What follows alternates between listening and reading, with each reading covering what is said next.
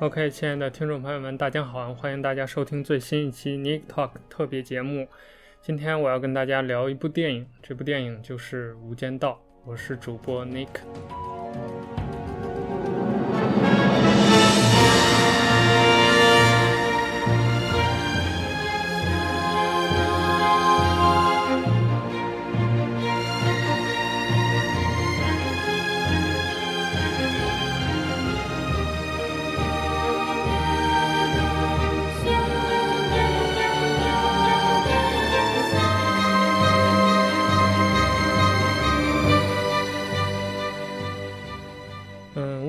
在这个时间想录《无间道》这个主题节目呢？主要原因其实是在去年的冬天，我在知乎上收听了李若可老师的两档关于《无间道》主题的知乎 Live。嗯，李若可老师是一个电影工作者，那他非常喜欢《无间道》，也做了很多关于《无间道》的内容，比如他有一个知乎专栏，就叫。神说要有无间道，啊、除此之外，他还在微博上，还在其他一些社交媒体上写过很多关于无间道的段子和文章。那听了李若可老师的这个知乎 Live 之后呢，就激发了我对这部电影的一些想要表达的欲望。那今天我们聊这部电影，呃，我的想法是，我会聊一些电影幕后的一些创作的过程和一些。呃，普通观众可能第一次或者第二次看这部电影无法理解的一些细节，我是非常喜欢《无间道》这部电影的，所以我希望能有更多的人去了解这部电影，能够爱上《无间道》这个系列。呃，如果你听过另一档播客叫《硬影像》的话，其中罗登老师提过一个人，说他看了三百多遍《无间道》，那个人就是李若可老师。我没有看过三百多遍《无间道》，呃，我。第一次看《无间道》是二零零三年或者零四年，就是《无间道三》刚上映的时候。那个时候我看的还是盗版碟。小时候玩游戏，就经常去那个卖电脑的，那叫什么电脑铺子去买各种盗版的游戏。那一般这种铺子里头，除了卖盗版游戏，也会卖一些这个盗版电影。所以我就无意中发现了这个《无间道三》。所以我就买回来看，看了之后，因为之前是没有看过《无间道一》的，所以对这个整个的系列的故事架构都不是很懂。所以看《无间道三》，《无间道三》又是那样一部叙事的电影，所以就看的有点云里雾里，大概能猜想到他们之前就是这个陈永仁和刘建明之前是发生了一些故事的，但是具体发生了什么也不是太明白。而且我以为《无间道》的全貌就是这个样子，所以我当时看完了也就完了，没有后续。那到了我上高中的时候，那个时候家里有了一台 DVD 机，而且我爸那个时候在买这个 DVD 机的时候，顺带就买了很多的盗版的电影光盘，于是就经常看电影。我就是人生当中正式开始大量看电影，就是从那个时候开始的。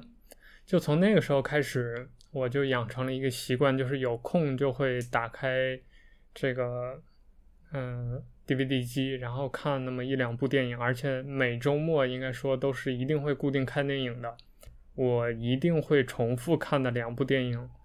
一部是《无间道》，另一部是张艺谋的《英雄》。我之前在一个知乎回答上也答过，就是那个问题大概是。有哪些大家平时不太看，还是什么冷门电影，但是你却格外喜欢的？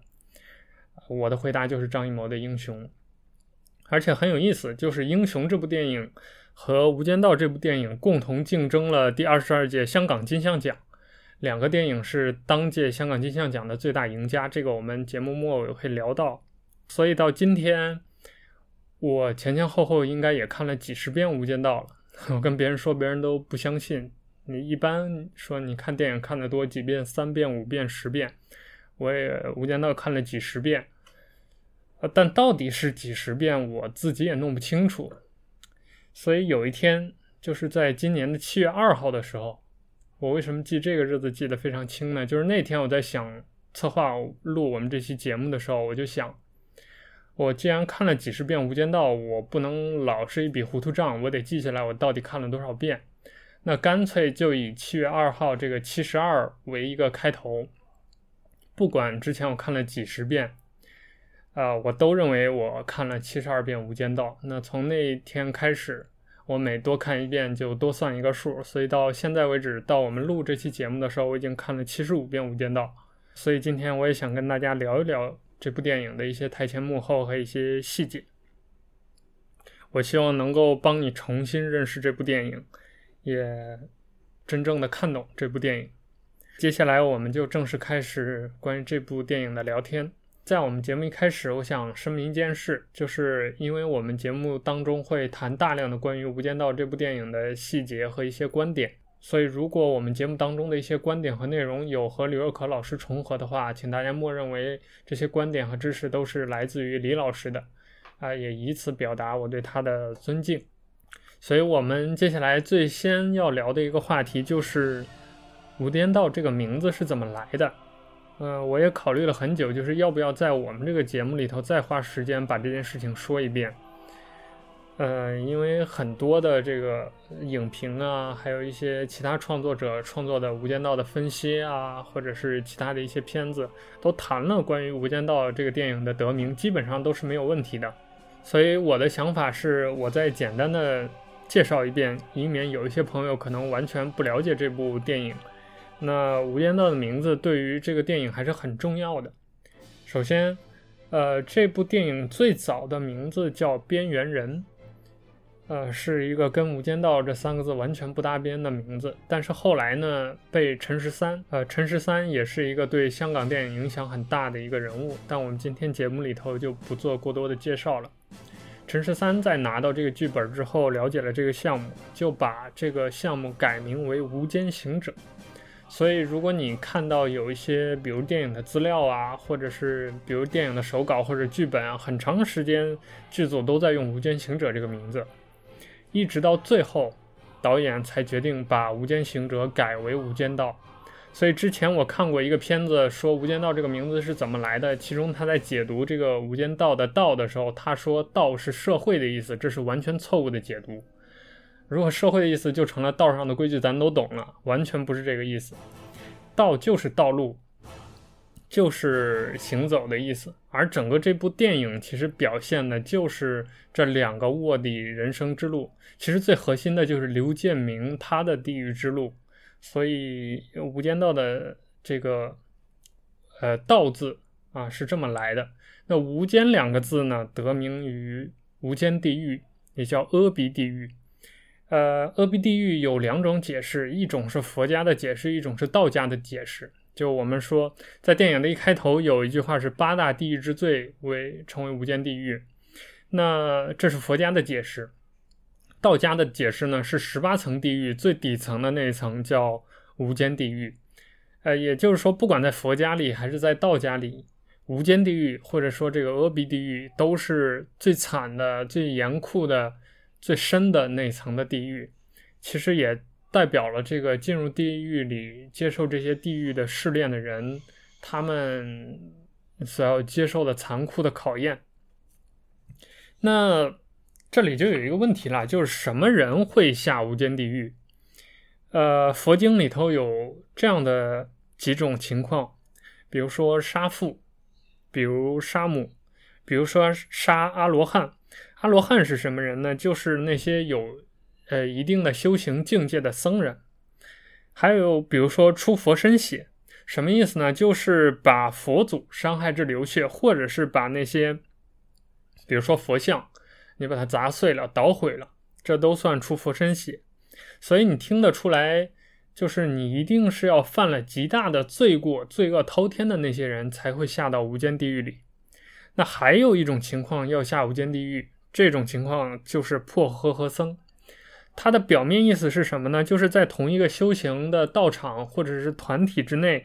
散播谣言、拨弄是非，然后你造成了纷争。最终导致这个团体或这个道场分崩离析、解散这样的情况，要下无间地狱。所以导演就把它引申为，就是我们电影里的这种情况，就是你作为一个卧底，到了对方的团体里面，但是因为你的卧底行为，最终导致这个团体被破坏，所以这样的人是要下无间地狱的。啊、那以上就是《无间道》这个电影的名字的由来。呃，在谈我们这个电影的故事情节的之前呢，我想强调一点，就《无间道》这部作品，它是一个现实主义作品。我为什么要强调这一点呢？因为伴随着《无间道》在影迷群体里面一直有这样一个悬案，这个悬案就是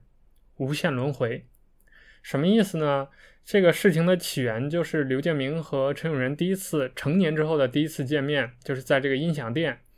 呃，刘建明在埋单的时候拿了信用卡，这个时候他还填了一张单据，那个单据的右上角写着二零零二年的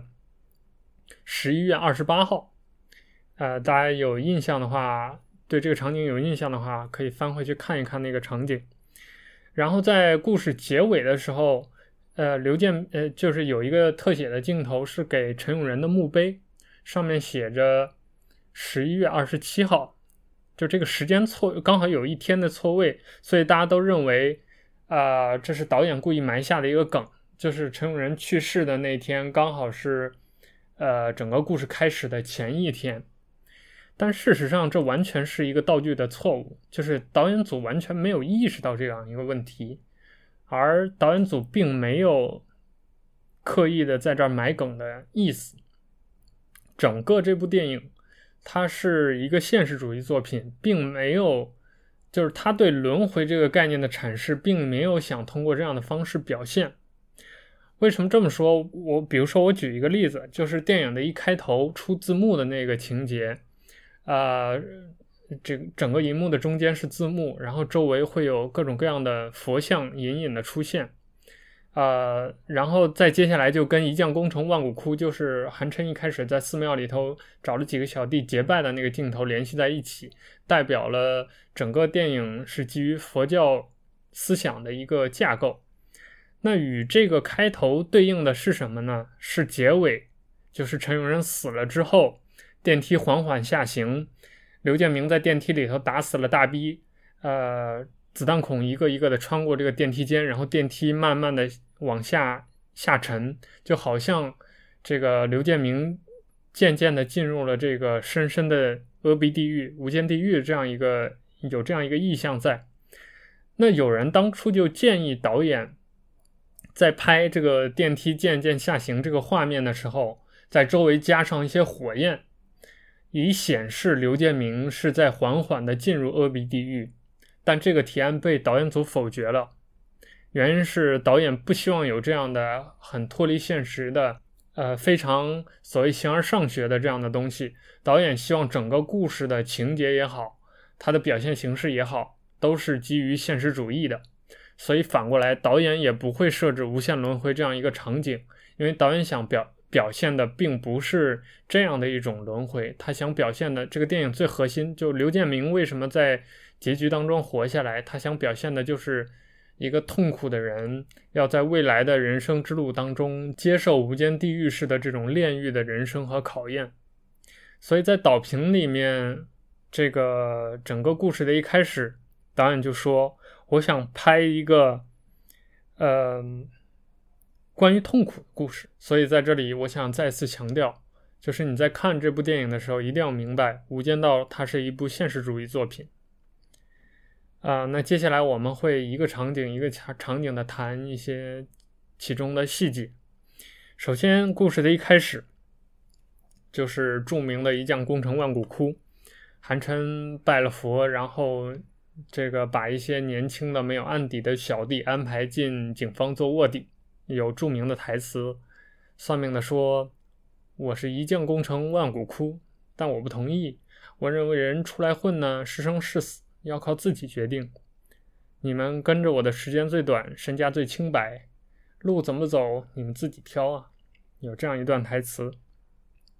最早这个场景，导演是希望在一个商场里拍的，就是还是比较传统的黑社会题材啊，常见的那种场景。但是后来，导演一想，干脆我们就把它搬到一个与众不同的环境里吧，于是就把它搬到了佛寺。一来是跟整个电影的这个佛的思想和基调相搭配，二来也是想跟之后韩琛会用一些高科技，什么录音啊、窃听器啊、呃无线电监听啊这些东西，想形成一个反差，啊，以显示这个韩琛这个人他是一个非常立体、非常复杂的这样一个人。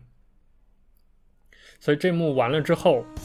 啊、呃，刘建明就是年轻的刘建明就完成了第一次亮相。那接下来就到了年轻的陈永仁，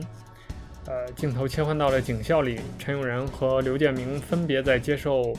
训练。但在这个时候，啊、陈永仁年轻的陈永仁被黄色和夜色叫到了办公室里头接受了考验。这里头有几点是要讲的。第一个是两个人的警号，呃，陈永仁的警号是二七一四九，刘建明的警号是四九二七，所以这里面是有一个梗在的。我想再说一遍，陈永仁的警号是二七一四九，刘建明的警号是四九二七，所以如果你把二七一四九中间的一去掉的话。二七四九和四九二七刚好是一对相反的组合，其实这就是导演在这个电影里头埋梗的方式，就是他预示了两个人是在走着镜像的两条路，镜像的人生，最后也有着镜像的结局。所以前面我们讲这部电影是现实主义的，就是导演如果玩梗，他会这么玩，就是来暗示两个人的命运。后面我我们还会谈到电影里头类似的细节还有很多，所以再一次去他妈的无限轮回，这个电影是没有无限轮回的。那再接下来第二点要谈的就是在这一幕当中，黄色第一次见到陈永仁，问了他一个问题，就是你觉得我人怎么样？陈永仁给他的回答也非常有意思，他说不清楚，Sir。但我知道你今天早晨来的应应该是非常匆忙，因为你穿了鸳鸯袜。其实这也是黄色和夜色设置的一个考验。呃，这句话你觉得我人怎么样？影响了陈永仁的一生。这句话有一个二次出现，出现在什么地方呢？出现在之后李心儿医生的第一次亮相，就是陈永仁去看心理医生，在沙发上醒来，醒来之后见到李心儿。在走之前，他问了李心儿医生这样一句话，他说：“李医生，你觉得我人怎么样？就是说，你觉得我是好人还是坏人？”李杏儿回，呃，李杏儿医生的回答也非常有意思，说：“我都不知道你什么人。”也表现了两个人的非常暧昧的这种关系。所以这是第二个要讲的。第三个要讲的呢是，也是一个比较著名的梗，是我要见八次。呃，什么意思呢？就是最初这个《无间道》剧本写完之后，刘建明和陈永仁一共只有两次见面。那如果我没记错的话，或者是三次见面。那投资人看了这个剧本之后，觉得我把梁朝伟和刘德华两大影帝弄到这个片子里头，结果你只让他见三次面，这件事情非常的可怕。所以就跟导演说，这不行，你要让两个人多见几次。于是，呃，导演说，那干脆这样，我要见八次。于是有了现在我们看到的，有心的朋友可以去数一数，就不算青年的那次见面的话，有八次见面。呃，那青年的这次见面，就是呃两个人在青年时代最后作为古惑仔的陈永仁被警察抓了，抓了之后一群人就一群古惑仔排着队，呃进拘留所被拘留的那个场面，陈永仁和刘建明有一次见面。刘建明还帮陈永仁摁了手印，大家应该还记得那样一个镜头。对于这样一个镜头，有人又提出说，建议导演不要让这两个人在青年时代见面，就觉得见得太早了。当然也被导演否了，于是最后就成了现在这个样子，就是有了年轻时代的这样一次见面。那再接下来字幕出现，呃，这个标题字幕出现，出现之后。就到了著名的一个场景，就是两个人在成年时代的第一次见面。嗯，高音甜、中音准、低音沉。嗯，在这段里面呢，除了刚才我们讲的无限轮回这个梗之外，有两个点是需要谈的。第一个点是那条线，就这个刘建明问有没有推荐，完了陈永仁就跟他说，这部港产货比欧洲货好，高音沉，呃，高音甜，中音准，低音沉，两个人就听。那这个时候刘建明听了几句之后，就回头拿了一条进口线，然后说听这种老歌呢，还是这种线比较好。完了就给陈永仁听傻了，这是一个挺经典的镜头。那这条线被陈永仁拿走之后。啊、他跟这个店店主有一段对话，说店主问他你干嘛？他说借用两天。店主说四千多块钱的线你借用两天，所以这条四千多块钱的线在剧中是第二次出现过的。出现在哪里呢？出现在警匪第一次交战，就是双方各自暴露出来，双方内部有内鬼的那一幕。啊、有一个特写镜头是陈永仁离开了窗。然后窗外蜿蜒的爬着一根线，没有被韩琛发现。那根线其实就是这个四千多块钱的线，但是导演是没有说明的。其实，呃，在我看来也不需要特别的说明，就是这个梗你懂就懂了，不懂也不影响你的观影。但是你懂了之后会觉得更有意思。还有一点，在这个这一幕当中是要讲的，就是送殡，就是这个店主在陈永仁拿着四千多块钱。线要走的时候，问了一句：“哎，你去哪儿？”陈永仁说：“送殡啊。”这个送殡在店主看来是一句玩笑话，甚至一句骂人话。但其实，在之后的那个场景当中，陈永仁说了一句真话，就是他真的是去送殡的。他给谁送殡呢？给叶警官送殡，就是之前在年轻时代选跟黄色一起把他选为卧底的那个叶色叶警官，在《无间道二》里也重新出现过。啊、有这样一个镜头，就是他跟黄色两个人聊完了之后，他在一个阴暗的小巷子里面，对着经过的夜色的灵车，呃，饱含热泪的敬了一个礼。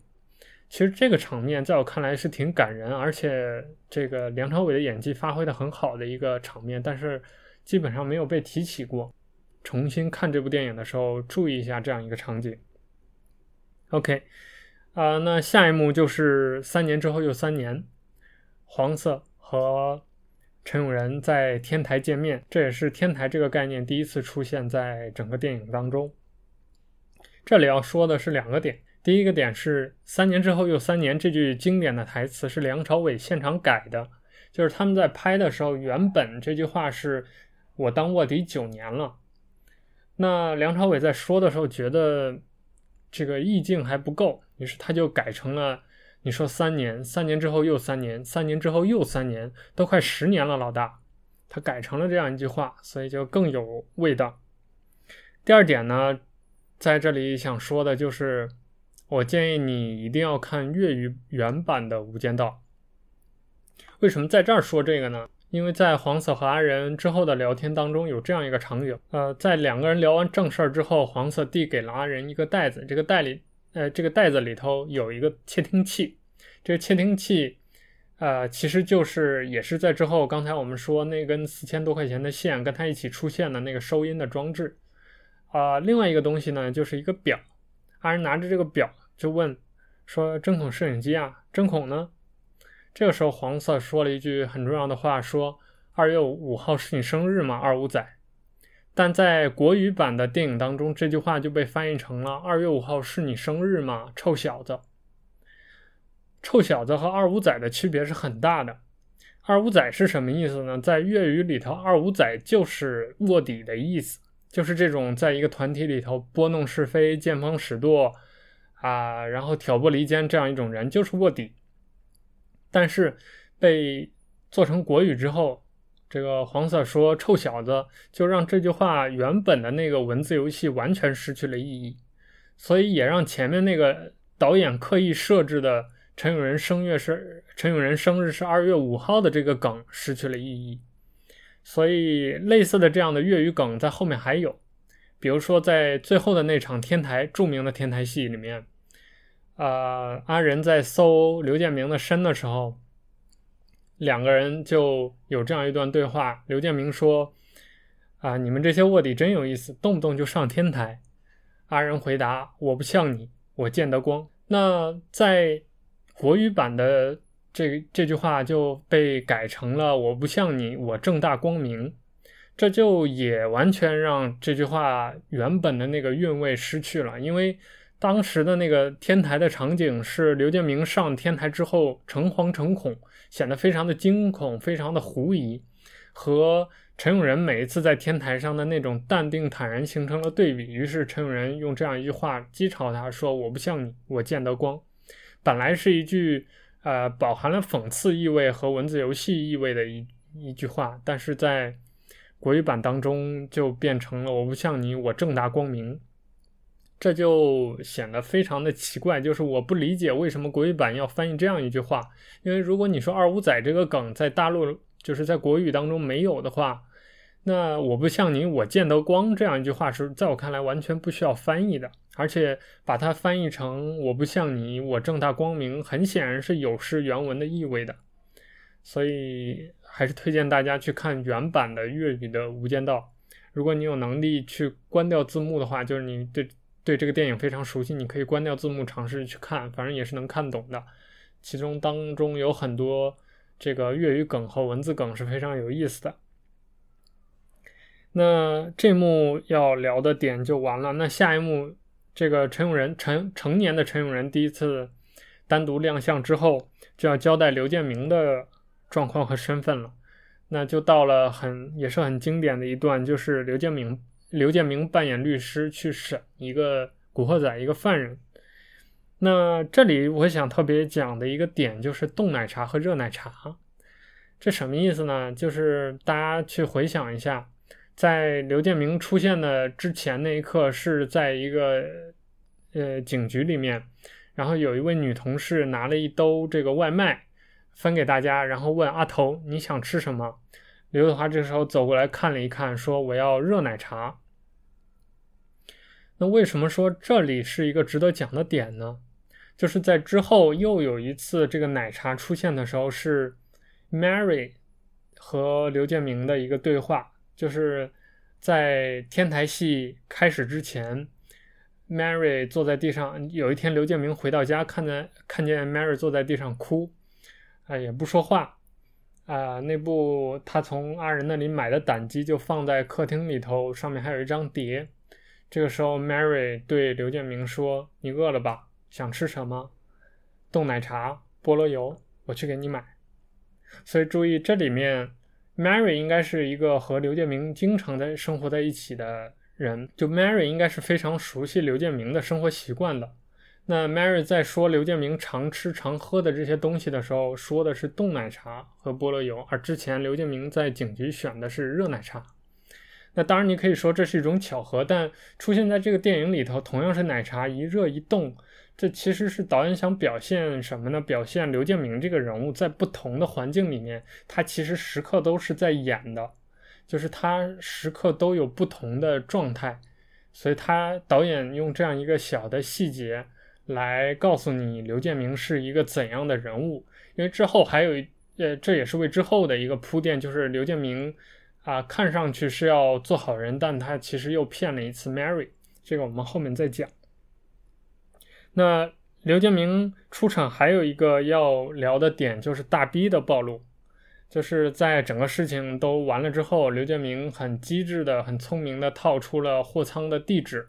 这个时候，大逼很傻的上来问了一句：“哎，阿头，你怎么知道工厂是阿谋的？”这时候，刘德华吃着东西就愣了，幸亏来了一个电话通知他们要加班，才打断了这个尴尬。其实这个时候，导演就已经为之后大逼的那个真实身份做了一个铺垫啊，而且这个铺垫是有层次的。就这是一次，还有一次就是在之后那场警匪大战的戏里面。呃，大逼接到了电话，报了他们的无线电通讯频道的那个啊、频道号。OK，那下一个场景就是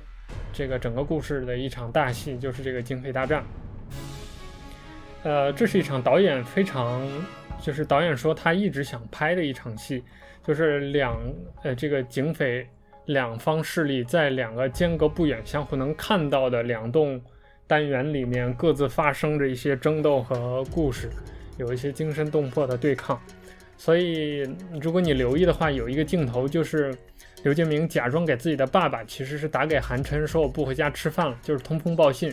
他跟在阳台上跟黄色有一段展现双方人物性格的一段对话。那完了之后，有一个镜头就是刘建明顺着这个镜头，摄像机顺着刘建明的目光，就从他们所在的这栋小学的单元移到了马路对面的韩琛所在的那栋单元，有这么一个镜头。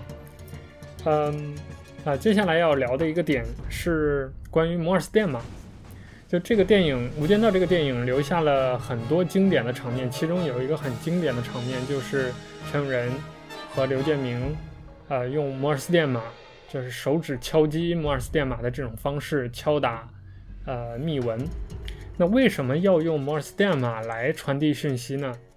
导演说，其实原因是他们害怕拍那些高科技拍的不像那么回事儿。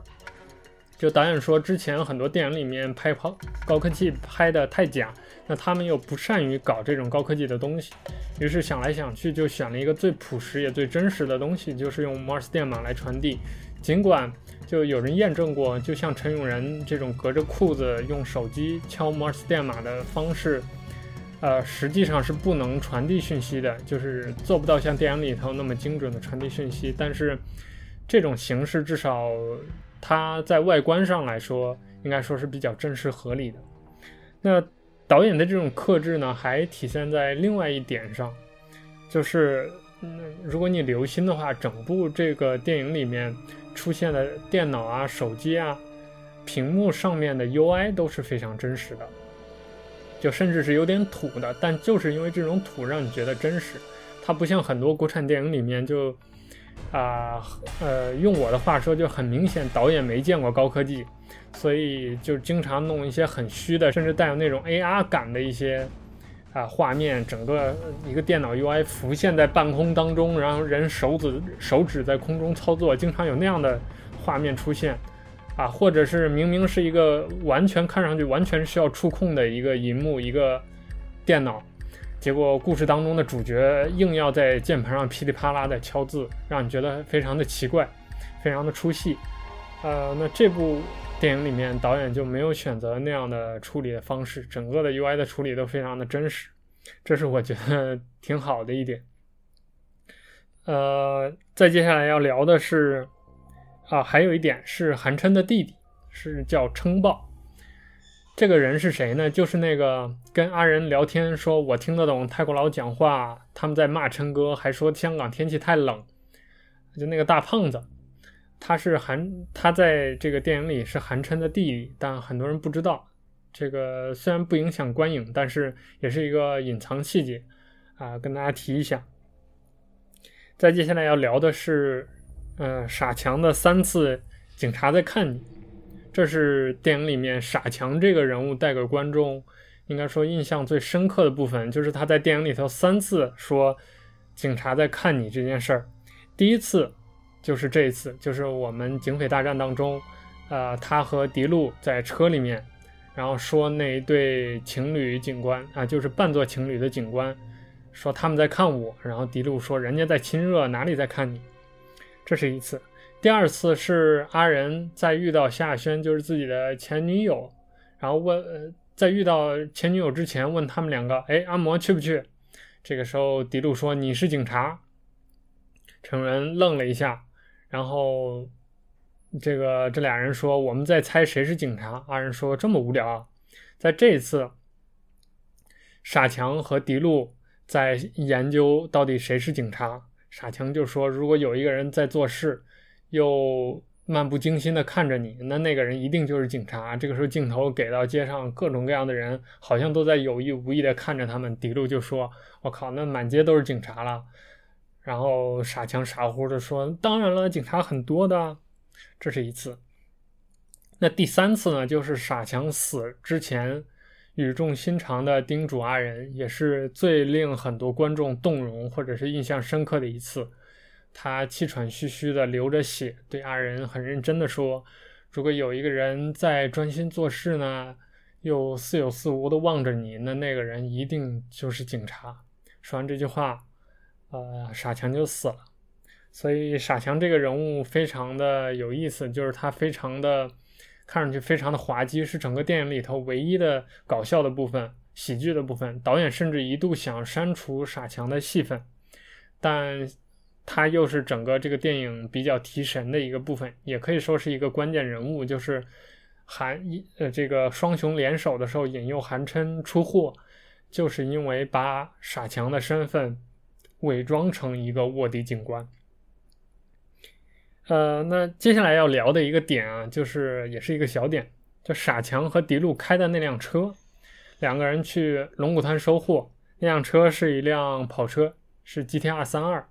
就 GTR 是一个非常经典的车型，如果你喜欢车的话，一定会非常的熟悉。在之后，刘伟强、麦兆辉导演的电影《头文字 D》里头，GTR 也再一次出现了，是余文乐开的。呃，我记得没错的话，余文乐开的好像 R 三三或者是 R 三四，所以 GTR 作为一个跑车用来运毒品，其实也是非常合理的，就便于这个两个人跑路。所以看得出来，这个导演从一开始对车就是有研究的啊、这个刘伟强导演之前导过一部讲车的电影，叫应应该叫《烈火战神二》还是《烈火战车二》，大家可以去看一下，郑伊健演的，也挺有意思。呃，那再接下来就是刚才我们谈到的四千多块钱的线，在这里面重新出现了。呃，在这部分还有一个要聊的点，就是，嗯、呃，大家也很喜欢引用的成人吸毒，呃，把那个雪茄里面的毒品用信用卡切开切碎，然后用鼻子吸，吸了之后仰头，完了还说了一句 AA 加。呃，这个镜头啊，其实。很多电影里面都有类似的镜头，就是吸毒的时候用鼻子吸食。但我之前在知乎上答过一个问题，就是这个问题好像大概的意思是说，这个《无间道》里头这种吸吸吸食毒品的方式是合理的吗？是真实的吗？我给的答案就是，这当然是不真实的，就是毒品不是这样吸的。尽管在电影里头很多电影都会这样的表现这种吸毒的场景，但其实。从专业的，不能说专业，就是真实的吸毒的，在真实的这些瘾君子看来，这样吸食毒品是一种非常浪费而且很不过瘾的方式。所以，尽管有这样用鼻子吸食的方式，但更多的还是，尤其像海洛因这种烈性毒品，更多的还是注射，或者是呃，像什么用一个锡纸包着用烟抽，类似这样的吸食的方式。OK，这就是警匪大战要聊的一些点。那再接下来，这个双方经过一场激烈的争斗之后，对方各自内部有内鬼这件事情就暴露了。于是接下来就在 CIB 办公室，呃，双方的头目黄警官和韩琛之间有一场较量。嗯，这是一场把很多人都看饿了的戏。我也是第一次看这一幕的时候就非常饿。《无间道二》一开始，这个韩琛吃外卖的那场戏也给我看饿了。《无间道二》里面韩琛吃火锅那场戏也给我看饿了。这个嗯，那个火锅是潮汕火锅。到我们聊《无间道二》的时候，我们再讲这个事情。那在 CIB 办公室这里头要讲的主要是两点。第一点是。有一句台词是曾志伟改的，这个其实很多人也知道，就是那句“你见过去殡仪馆同死人握手的吗？”这句话是呃曾志伟改的台词，也是改的非常好。那另外一点，我想谈的是，原本这场戏有一个版本，其实导演设计的是陈永仁和刘建明两个人是要互掐的，就是这个韩琛和黄色。双方警匪双方对峙的时候，陈永仁和刘建明各自站出来维护自己的主人，或者说维护自己一方。这个当然，他们的一方就是自己所带的那个伪装身份的那一方，就是陈永仁出来维护自己的老大韩琛，那刘建明也出来维护自己的老大黄色。双方有一些口角，但是经过导演的修改，这也是《无间道》非常迷人的一点，就是整个电影都非常的克制。所以在这种克制之下，双方就，呃，导演整个把双方的这种关系交锋，还有两个人的心理活动，全部都用镜头语言来交代了。比如说有一个细节，就是黄色和韩呃黄色和韩琛在吵架的时候，韩琛说：“你以为在我身边放几个内鬼就能搞死我啊？”这时候啊，黄色说：“大家彼此喽。”这个时候，韩琛回望了自己身边的那帮啊、非常狼狈的黑社会兄弟。那黄色也回头看了看站在自己身后的这些警官们，镜头给了很多人特写面上的表情。呃，这种处理很显然是要比陈永仁和刘建明非常奇怪、非常刻意的站出来互掐这种一呃这样的处理要好得多。那双方在这样一场大战之后，就完成了警匪之间的电影里的第一次大规模的冲突和交锋。这也是导演认为自己。这个片子和别的传统的港式警匪片很不一样的一个地方，就是在故事的前三分之一就放了这么大一个大招。就是通常来说，在别的电影里面，这样大规模、这么多镜头、这么碎的剪辑，而且这么大起伏情绪的这样一个片段，通常都是会放在故事的片尾，就是在结局部分来完成的。但是在《无间道》里头，一上来就给了观众这么大的刺激。那从观众的角度或者从电影的角度，当然是非常好看的。但这也给导演组了一个难题，就是你结尾怎么收，才能让观众继续看下去，才能后面更精彩。接下来，整个片子的紧张情绪放舒缓了一些。刘建明和 Mary 在搬家，Mary 在数二十一、二十二、二十三、二十四数箱子这一幕。这个时候，他接到了韩琛的电话，让他查内鬼。那这里有一个点要说是什么呢？就是在挂了韩琛的电话之后，刘建明回来哄 Mary，Mary 已经查不清数了。然后 Mary 拉着刘建明说：“我最近在写一部小说，这小说的男主角，我觉得他有很多种性格，他有二十八种性格，所以他每天都生活在完全不能自己的这种状态当中，他自己都不知道自己是好人还是坏人。那很显然，在电影里面，这就。”暗中埋下了伏笔，就是刘建明这个人的性格，或者是这种命运。那在拍这个电影的时候，就是 Mary 的这个笔下的人物有二十八种性格，这样一个点子是谁出的呢？是刘德华出的。为什么他出这样一个点子？因为当时他在读一本书，这个小说还挺有名的，就叫《The Minds of Billy Milligan》，就是中文名叫《二十四个比利》。啊、讲一个精神分裂严重的精神分裂者，他体内有二十四种性格。这个好，呃，这个小说还被翻拍成了电影。那、刘德华当时在读这本书，于是就想到，那干脆让 Mary 笔下的这个人物就有二十八种性格，有这种分裂的状态，来暗示刘，呃，来暗示刘建明的，呃，性格特征。OK，那接下来下一场戏就是嘉禾影院。L 十三，刘建明和韩琛的接头。呃，在一个很阴暗的电影院里面，韩琛见到了刘建明。呃，首先要聊的一个点非常有意思，就是韩琛在看着电影院里放的那部电影的时候，说：“我靠，这妞这么丑啊！”他看的那部电影是什么呢？是一部国产电影，叫《黑骏马》。主演是 著名的歌唱家腾格尔，啊、所以《黑骏马》这部电影其实也挺好的，大家也可以去看一看。而且电影里的那个妞其实并不丑，啊、呃，非常奇怪。第二点就是嘉禾影院，就这个桥段最著名的一场戏就是追踪的那场戏，啊、刘建明在拿到了档案之后。呃，陈永仁一路跟随，啊、双方差一点碰面，然后一个电话打断了这个跟踪。双方在回头的时候，各自已经走散了。但是陈永仁记下了刘建明走路时候的那个步态，还有习惯性的拿着档案袋拍自己大腿的那个动作，也为之后他发现刘建明的真实身份做了一个铺垫。有这么一个场景，但其实导演对这个场景是不满意的。就在导演看来，他们希望这个场景可以拍得更久一点，就是这个整个追踪追踪的过程可以更刺激一点，可以更长一点，交代更多的细节。但导演说，因为呃香港电影的时长是有限制的，所以这也是一个非常不好的地方，就要求他们在很多地方不能施展拳脚，比如说在大逼跟踪黄色的那一场戏，其实也是可以放开拍的，但是也没有拍，原因都是时长限制。所以导演认为，这是就是强行的一百到一百二十分钟这个限制是对香港电影的一种害啊。我觉得这个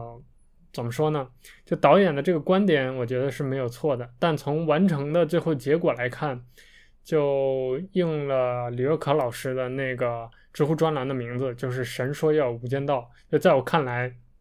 这部片子的每一个细节、每一个桥段都完成的恰到好处。那在接下来又有两个要聊的很有意思的点，就是警察的办公室政治和黑社会的办公室政治。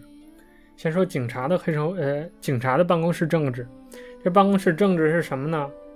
啊、接下来有两个大的两组大的镜头，一分别交代了刘建明和陈永仁在内鬼事件之后，他们和老大之间的一些关系的处理。首先是刘建明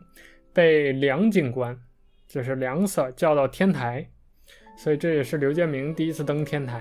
在天台上有一段戏，就是梁 Sir 跟他谈话，说啊、呃，这个我把你调到。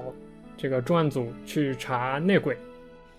而且你在重案组查内鬼有机会见到高层。啊、呃，这里要说的是，这个梁 Sir 梁警官原本在剧本里是被设定为 Mary 的父亲的，也就是未来的刘建明的岳父。那在实拍的时候把这些内容给砍掉了，所以你看得出来，在实际的这个电影当中，双方透露出来那么一些。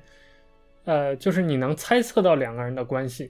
但他又没有点名，包括之后梁瑟对刘建明的维护，包括在天台上梁瑟对刘建明的这种看重和点拨，其实都已经暗示了刘建明和梁瑟之间，就是梁瑟对他的这种欣赏和爱护，但没有点透。在梁瑟和刘建明的这个谈话的过程当中，梁瑟就说了一句话，说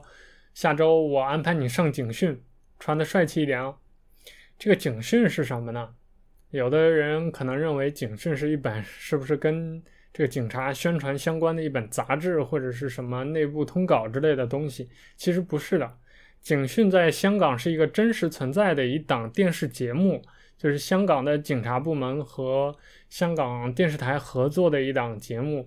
那内容呢，有点像一个警察版的新闻联播，可以这么理解，就是当中会有一些表扬的英雄人物呀，有一些警务通报啊，算是这个香港的民主社会警务部门给广大市民老百姓的一个交代，有这样一个节目。这个警讯是一个办了很长时间的一个电视节目，所以警讯在香港的影响力还是很大的，所以它是一个真实世呃真实世界里面存在的一档节目。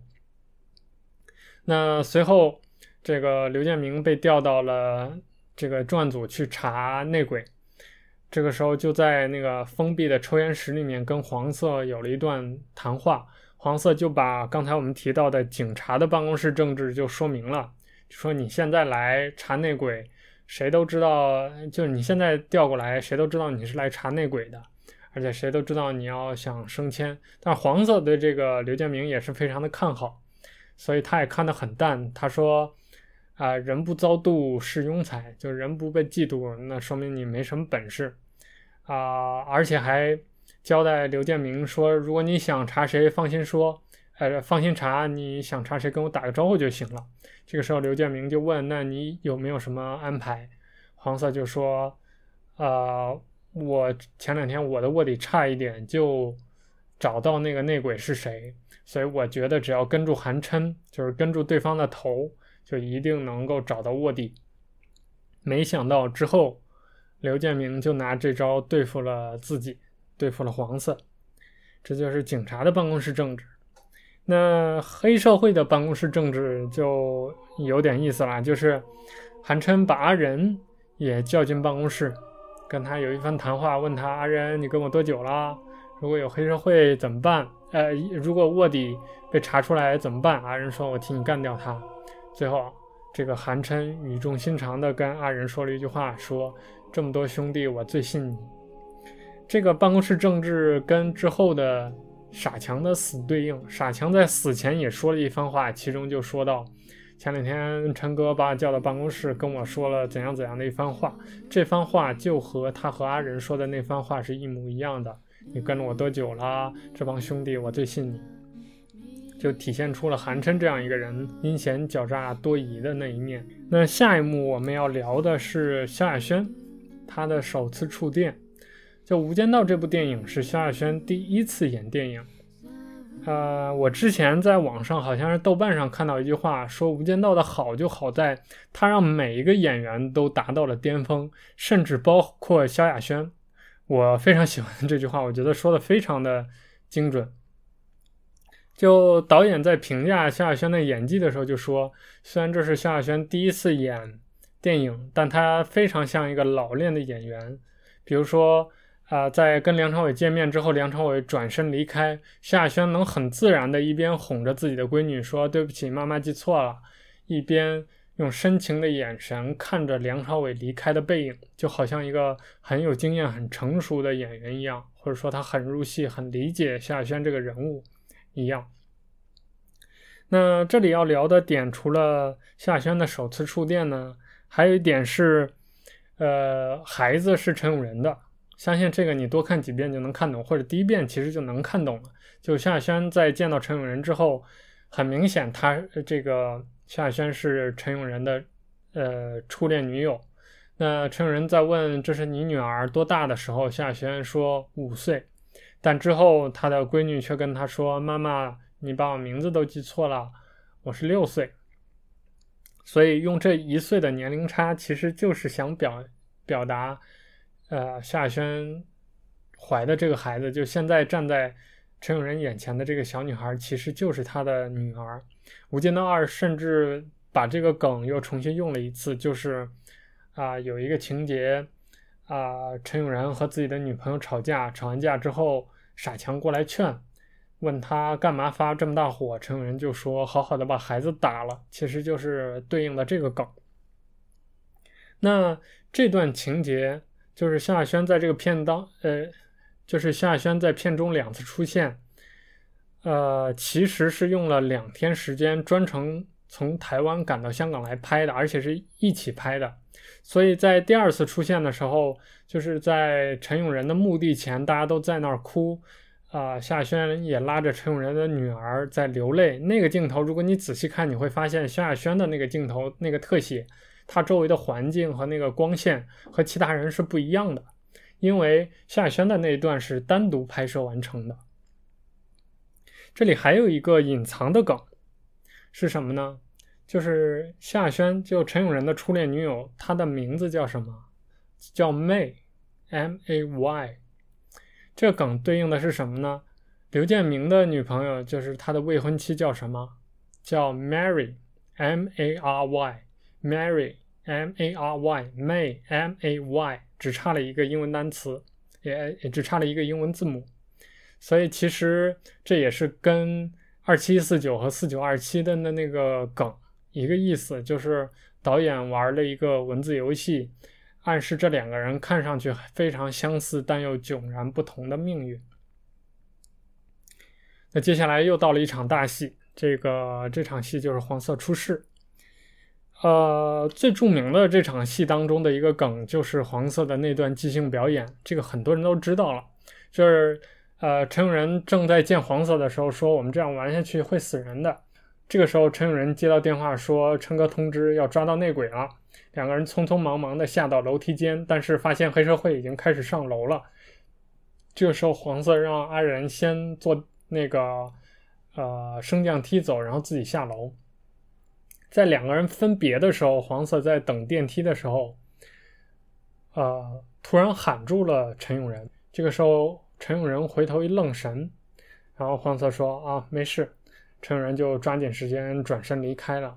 这个这一幕其实是黄秋生的一个即兴表演。就在剧本里头，两个人分别的时候是没有黄色喊阿仁这一声的，但是黄秋生当时灵光一现，就喊了这样一声，然后陈永仁。就是这个梁朝伟当时的反应就一脸迷茫，其实是真实的反应，就因为剧本里头是没有这一声的，所以他回过头来不知道发生了什么情况。这时候黄色又说没事没事，他才转身离开。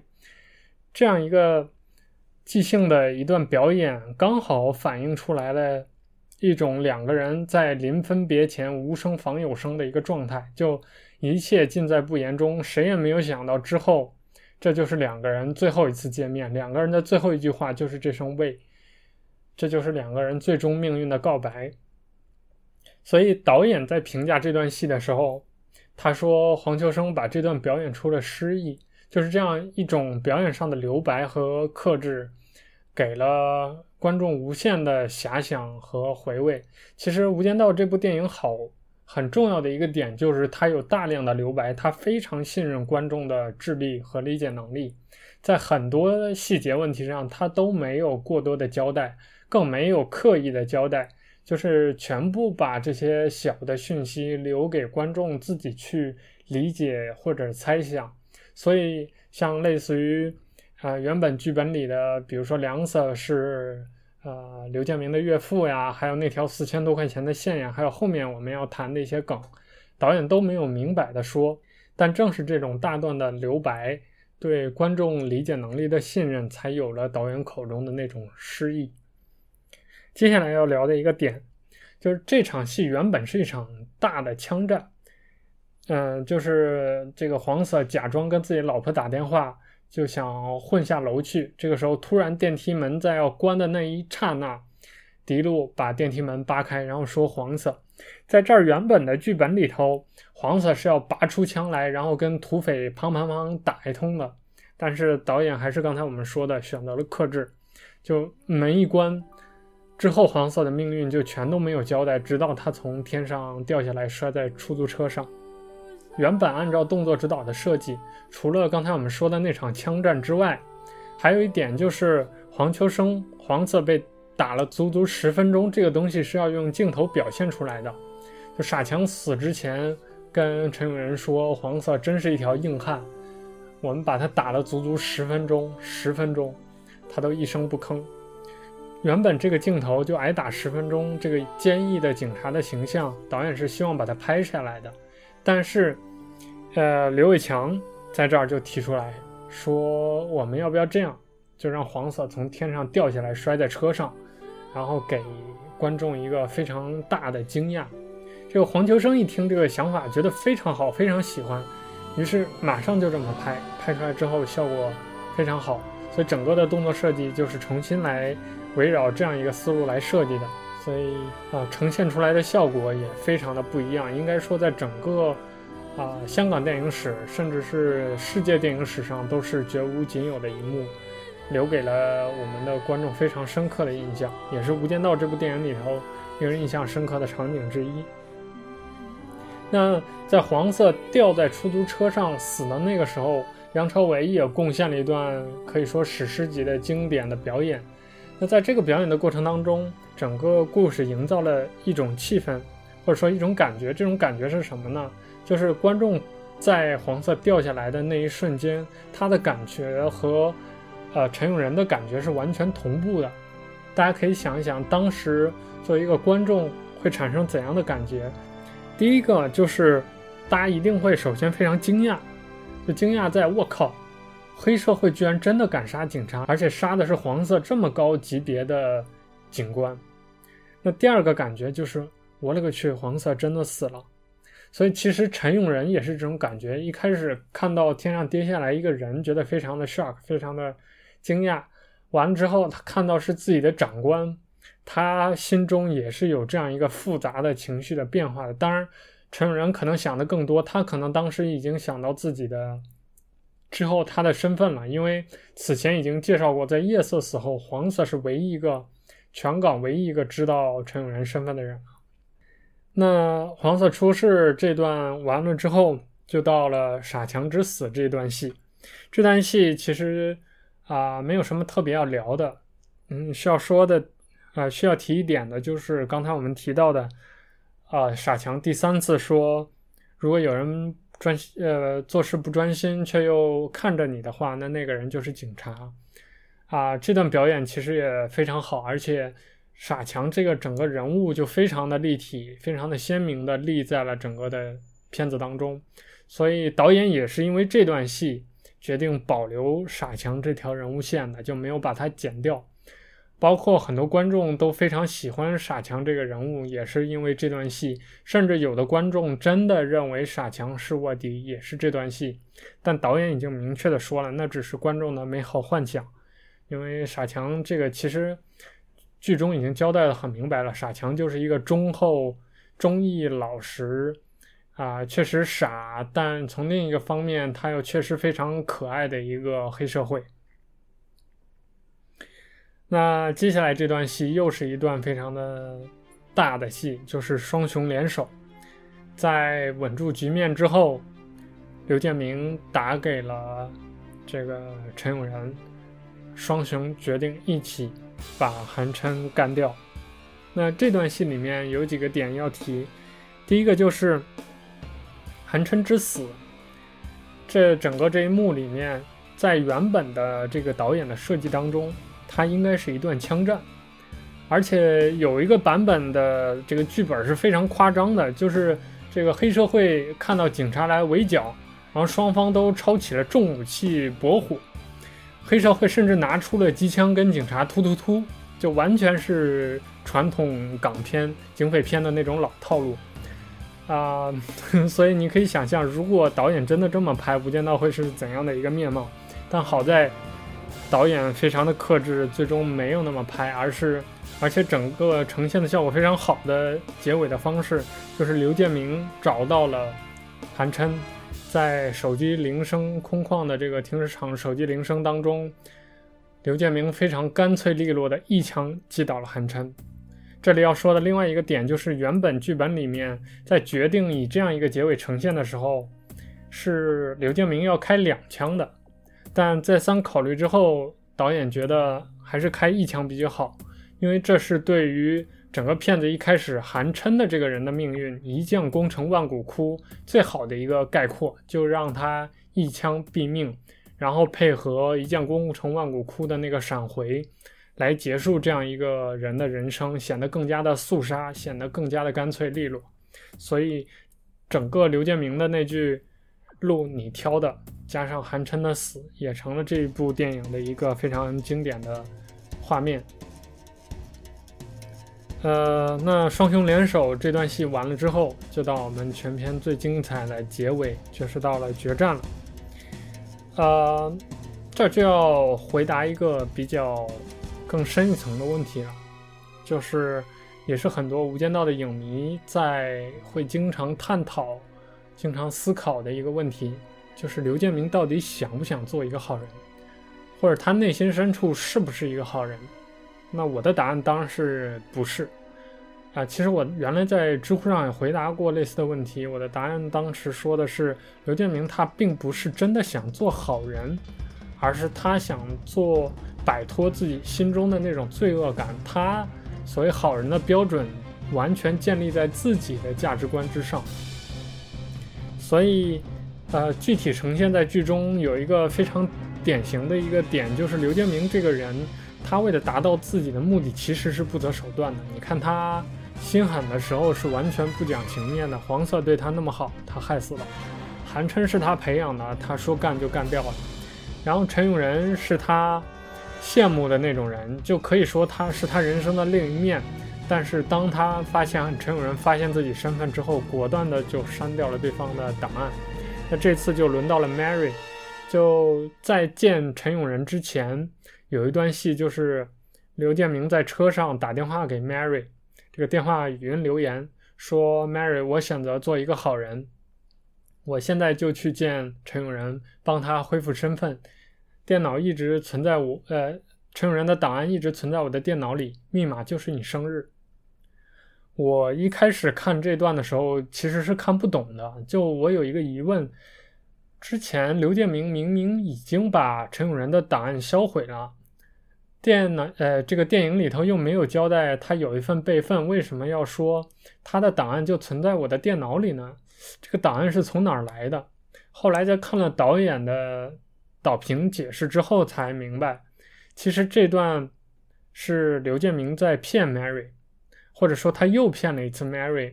他名义上告诉 Mary，我想做好人，我要去帮陈永仁恢复身份。其实他的目的是稳住 Mary，不要让他报警，不要让他打草打草惊蛇。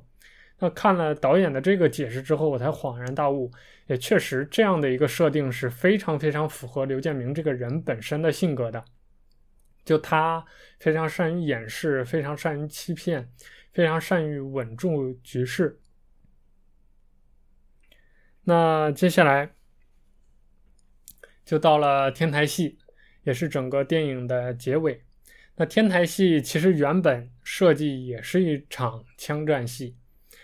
啊、原本的导演设计有一个版本的剧本是这样的，就是陈永仁绑架了 Mary，绑架完了之后要挟刘建明到天台见面。这个时候刘建明就来了，来了的过程当中双方就产生了摩擦，于是刘建明就一枪击毙了陈永仁。有了后面这个无间行者的结尾，但是后来也是经过多方的修改。有一个很重要的原因，就是刘德华必须是刘德华。什么意思呢？就是刘德华作为香港的一个标志、一个偶像，他是必须当好人的。尽管在这个片子里头，他演了一个黑社会卧底，但是他不可以杀掉一个好人，就不可以杀掉全片的最正面的主人公陈永仁。于是。导演思前想后，觉得 OK。那既然这样的话，我们之前的有一个角色就是大 B，可以拿出来用一用。于是就有了现在的这个结尾，其实是一个啊、因为刘德华必须是刘德华而成就了更好的结尾的一种方式，就是让整个片子变得完美的一种方式。于是也正因为这样一个处理，最后这段戏也被定调为了一段文戏。导演说。这个香港的警匪片一直以来都是以这种枪战呀、打斗啊而著称的。我们能不能拍一场双方机锋相对的一场文戏？于是临时就把这段改成了一段，在大结局的时候，双方甚至都没有驳火，甚至一开始陈永仁就把子弹下了，把刘建明的子弹退了膛，然后双方在斗嘴当中完成的一段结尾。呃，这段戏原本动作导演林迪安就是演狄路的那个演员，他都已经把整个的走位和动作的分镜做好了。这个时候，导演临时打电话通知他说：“我们今天不演动作戏，你不用干活了。”电话里头，林迪安气得不得了。但就是这一切，最终成就了《无间道》从头到尾保持克制，而这部电影也成了一部没有枪战的香港警匪片。大家可以想一想，《无间道》里面唯一一场大规模的可以说是枪战戏的戏，就是黄色死的时候，发生在阿仁背后的那场黑社会和警察之间的驳火的那场戏。但那场戏枪战本身只是一个串联和做背景的作用，它对于主线故事其实是没有特别大的影响的，就它不是主线故事的一部分。啊，这样一个很大胆的设定，让《无间道》变得非常的 unique，非常的独特，也非常不像所谓的传统的那种香港的警匪电影题材的，呃，香港警匪题材的电影，也因此让《无间道》非常的伟大，非常的不一样。那接下来我们继续聊天台戏。这一次刘建明登上天台之后，表现出来的状态是非常惶恐，非常。惊恐，非常处于狐疑和惊吓当中的一种状态，所以在大厦旁边的这个玻璃的映照之下，映出了刘建明的脸孔，他显得非常的紧张，四处左顾右盼。然后双方就有了啊、被我们已经放了不知道多少次，引用了不少不知道多少次啊、聊了不知道多少次的那段经典的对白。熟手吗？我在警校里拿 A 的。你们这些卧底真有意思，动不动就上天台。我不像你，我见得光。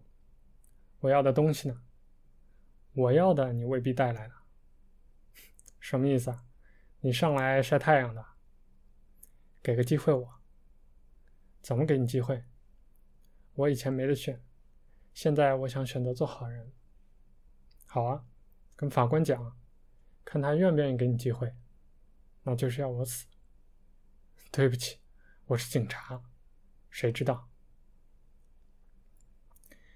嗯，这段表演应该说被引用次数最多的就是那句“对不起，我是警察”了。但我特别想强调的就是“对不起，我是警察”这句话，应该是连着后边的那句“谁知道”一起说的，因为它表现了这两个角色陈永仁和刘建明当时所处的状态。于是，在刘建明说“谁知道”之后，陈永仁拔出了枪，对准了刘建明的脑袋。因为陈永仁其实，在那个时候已经到了绝境，到了非常冲动的状态下，他其实已经无路可走了，而刘建明也无路可走了。但就在这个时候，一个人出现了，就是大逼，他一路跟了上来，然后接下来就有了电梯的那场，呃，陈永仁牺牲的戏。那为什么是大逼呢？这里头其实有一个隐藏梗。是一个藏得非常深，导演完全没有在剧中交代，但确实是一个事实上存在的隐隐藏线索。就是之前陈永仁在电话里头让，呃，约刘建明见面的时候说了一句话，说我把你的犯罪记录寄给了你的上司。刘建明的上司是谁呢？就是刚才我们说的那个梁警官梁国平。那这里头其实有一个粤语的梗在。就是很有可能陈永仁把要寄给梁国平梁警官的这份录音带寄给了，呃，绰号叫大逼的林国平，啊，那因为梁和林粤语的拼音啊写起来非常像，当然读起来非常像两和林，所以就导致可能送这个录音带的这个人把这盘带子送错了，于是阴差阳错，大逼就拿到了这个带子。发现了这个真相，啊、才有了最后的这个结尾。但整个这一系列的这个错位的过程，导演其实是没有交代的。但即使不交代，还是我们刚才说的这个留白是非常有意思、非效果非常好的。就即使你不交代，并不影响读者，呃呃，并不影响观众的观影。但在你知道这个梗之后，你就会就会更有恍然大悟的感觉，觉得非常的精妙，非常的好玩。呃，于是再一次《再见警察》这个音乐响起，阿仁也牺牲了。那刘建明要在地狱之旅当中继续他的人生，那整个《无间道》这部电影也就结束了。啊、这里有两点要说。第一点就是，很多这个做《无间道》节目的朋友都会用《再见警察》这首音乐来做片子的开场或者是插曲。但是很多人都不知道，《再见警察》这首音乐是有两个版本的，就是黄色死的时候和阿仁死的时候，两个人的《再见警察》，其实这个音乐的细微之处是不一样的。这个大家可以有空的话翻《无间道》的原声碟，然后听一下。第二点就是关于整个故事的结尾，《无间道》这部电影其实是有三个结局的版本的，啊、最。原版的当然就是香港版的结局，这是最原始的版本，也是，呃，当然就是最符合导演意图的版本。刘建明在整个故事踏上无间之旅行程啊、开始的时候，终于很安心地说了一句他一直想说的话，就是“我是警察”。哦、还有一个版本就是中国大陆的版本，这个如大家所知的原因，大陆版播出。坏人怎么能战胜好人呢？于是大陆版是单独拍摄的，就是刘建明从电梯里出来之后，有两个警察过来说：“你涉嫌什么三三合会黑社会组织，现在要逮捕你。”然后刘建明就跟着戴上手铐走了。整个这些镜头还有道白都是现场，这都是专门拍的，等于说是一个大陆特供的结局。那第三个版本可能很多人都不知道了，是马来西亚版本的结局。就是马来西亚的版本和大陆版本类似，就是他们当地也有这样的一些审查方面的规定，也要求坏人不能战胜好人。于是结局也差不多，刘建明也遭到了指控。但因为我没有那个呃，我没有看过那个版本的原貌，嗯、但据导演说，那个版本也是不一样的，就也是单独拍的，而且应该和大陆也不是一个版本。所以《无间道》这个电影有三个版本，如果大家在。什么腾讯啊、优酷上看《无间道》的话，看到的都是大陆的版本，所以我不推荐大家看这个版本。我自己从很早之前就一直看的是粤语版的，当然是下盗版，后来就买了蓝光碟看的香港原版的这个啊《无间道》，所以也希望大家，如果你看的是大陆版的话，啊，第一就像我刚才说的那样，去听粤语的原声，啊，第二就是看粤语版的结局，因为整个的故事都是完全不一样的。要知道，导演从一开始我们就讲，他要拍的就是一个人在无限痛苦的人生当中轮回去前进的一个人的人生。呃，也就是刘建明的人生，所以在故事的结尾，他一定是要让刘建明去承受这个无，啊、呃，去承受这个无间地狱的无限轮回的，他一定是不会拍一个大陆版那样的结局的，啊、这就是《无间道》的结尾。所以聊到这儿，我们《无间道》这部电影从头到尾就聊完了，但我们这期节目还没有完，因为接下来啊、我想再跟大家总结一下这部电影。呃，《无间道》这部电影，我们在一开始开了一个话头，就是我最喜欢的两部电影，一个是张艺谋的《英雄》，另一个就是我们今天聊的《无间道》。那这两部电影刚好共同角逐了第二十二届香港金像奖。在整个这届大奖当中，《无间道》被提名一共十六项，是全场最多的。第二多的是什么呢？是《英雄》，提名十四项。而且《无间道》和《英雄》同时是获奖最多的单片，获奖七项。当然，最大的赢家依然是《无间道》，因为最重要的奖项都是《无间道》获得的。比如说，最佳电影奖是《无间道》，最佳导演是刘伟强和麦兆辉，最佳编剧是麦兆辉和庄文强，最佳男主角是梁朝伟，最佳呃男配角是黄秋生。所以，整个这个电影。就是整个这项呃这项大奖上最重要的奖项几乎全部都被《无间道》这一个项目囊括了，而且更值得一提的是这一届大奖的最佳男配角的争夺。这一届大奖的最佳男配角提名名单完全被《无间道》这一部电影占据，分别是曾志伟、杜汶泽和黄秋生。按说这个提名名单应该是五个，那为什么只有三个人呢？原因是那届黄秋生一个人独占了三个名额，分别来自《无间道》、《一路遮》和《想飞》，而最佳男配角的提名又全部来自《无间道》，所以这一届的最佳男配角就是在颁奖之前就当仁不让，大家就已经知道是黄秋生了。啊，就已经到了这样的统治的地位，而且最佳男主角的争夺应该说也没有悬念，因为《无间道》一部电影就获得了两个提名，因为它是双主角的结构，所以刘德华和梁朝伟被同时提名最佳男主角。当然，最后获奖的是梁朝伟。在整个第二十二届香港金像奖上，啊，或者说在整个零二到零三那一年中来。《无间道》在华语电影界的地位应该说是统治级的。它除了在金像奖囊括了各项大奖之外，在金马奖也囊括了各项大奖。啊，所以整个这部电影的成功也给《无间道》这个系列开了一个好头。于是很多人都不知道的是，风格迥异、故事完全不同的两部电影《无间道二》和《无间道三》是在二零零三年同年开拍的。啊，市场也给了《无间道》非常好的反馈，《无间道》这部电影上映两周的票房就是三千万港币，啊，整个这个票房在港区的票房达到了五千五百多万港币，是当年的香港票房冠军。所以在我看来，《无间道》这部电影是非常与众不同的，它与众不同到全世界没有任何一部电影和它一样。那这部电影也被翻拍过，啊，首先就是最著名的好莱坞的。就莱昂纳多·迪卡普里奥和马达蒙那个版本的《无间道风云》，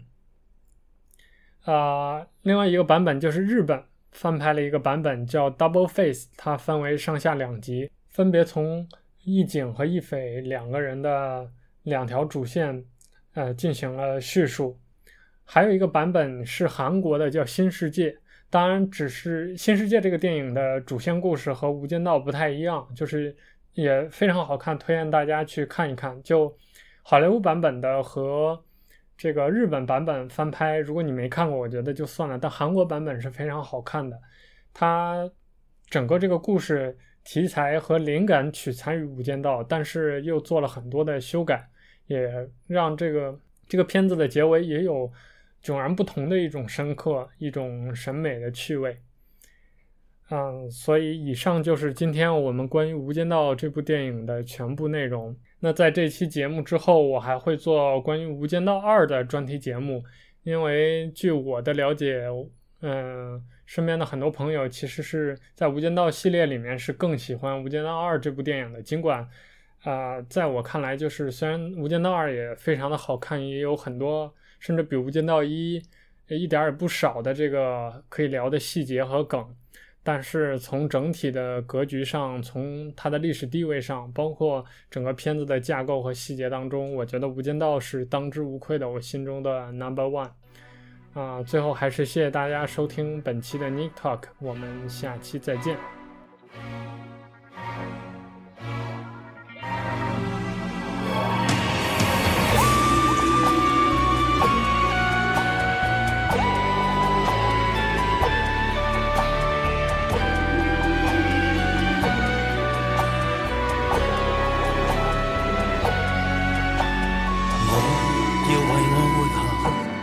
代你活下去，挨极也未曾累。忘掉我，有没有再陶醉若有未来，依然要去追。生命太短，明日无限远，始终都不比永远这样远。不理会世上长路太多，终点太少，木马也要去继续转圈。我已昼夜无间踏尽面前路，梦想中的彼岸为何还未到？明明我已奋力无间，天天上路，我不死也为活得好。有没有终点，谁能知道？在这尘世的无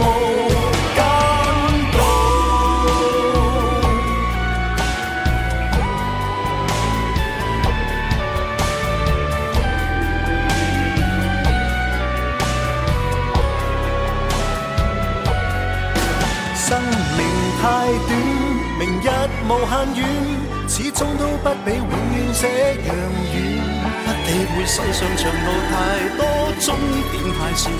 木马也要去继续转圈。明明我已昼夜无间踏尽面前路，梦想中的彼岸为何还未到？明明我已奋力无间，天天上路，我不死也为活得好。有没有终点？谁能知道？在这尘世的无间道，如何能离开失乐园？能流连忘返总是情愿。要去到极乐，条长路远，吃苦中苦，苦中苦，永不间断明明我已昼夜无间踏尽面前路。梦想中的彼岸为何还未到明明我已奋力无间天天上路。我不死也为活得好快到终点才能知道又再回到起点重头